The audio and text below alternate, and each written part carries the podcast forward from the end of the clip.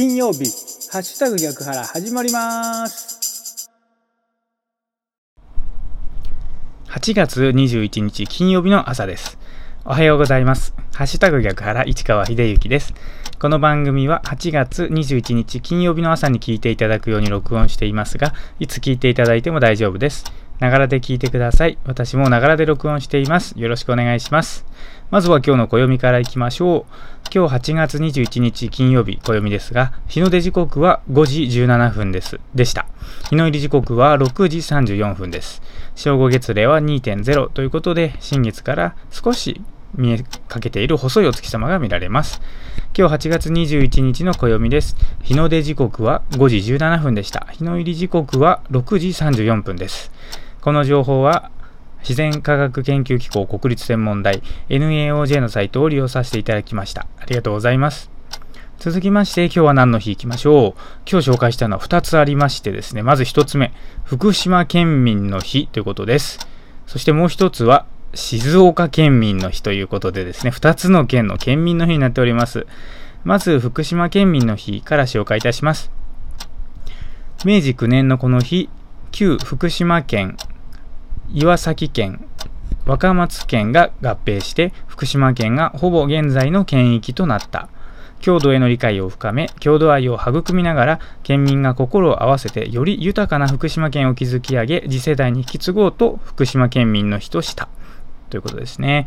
福島の名称は、上記の合併時に県庁所在地となった福島町、現福島市から取ったものである。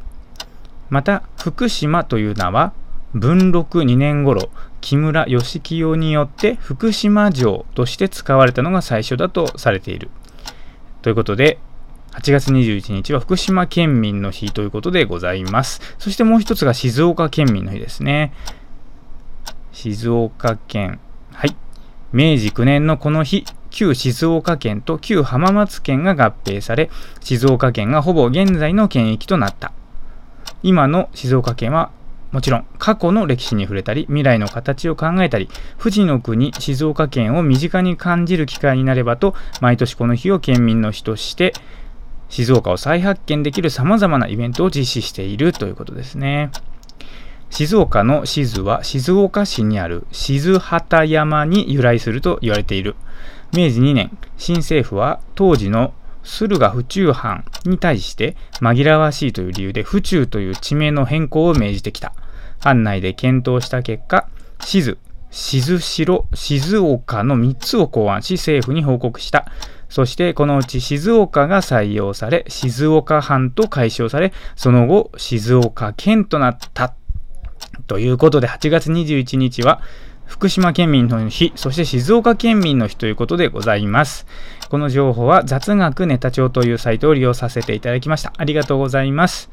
さあ今日は金曜日なので後世への手紙コーナーでございます。ウェブ新聞逆の物差し校新聞後世への手紙にある数々のコラムから一つピックアップしてご紹介いたします。今日ご紹介する記事は2020年7月22日に投稿ありました合理的無知逆物差し広島という記事をご紹介いたします。どうぞお聞きください。合理的無知。無知のままでいるという選択をする。限られた時間は自分のために使いたい。家族や趣味のために使う方が合理的である。難しいことには関心を払わない。無知のままでいる。自分で判断することを事実上放棄する。他の人がどう思っているか。こちらの方がどうも正しいらしい。知らないので何が正しいかでなく皆がどう思っているかが判断基準になる。テレビの情報を鵜呑みする。時間は有限なので知らないこともある。知らないことは知らないという認識があればいい。知らないことは恥ずかしくないのです。知らないことを知っていればいいのです。無知の知です。という記事でございますね。もう本当に今読ませていただきましたが、まさにこの通りだというふうに思っております。いつもね、素晴らしい文章を書いていただきありがとうございます。ということで、今日は金曜日ですね。今日もお仕事行かれる方、皆さん元気に過ごしてまいりましょう。お仕事行かれる方、いってらっしゃい。行ってきます。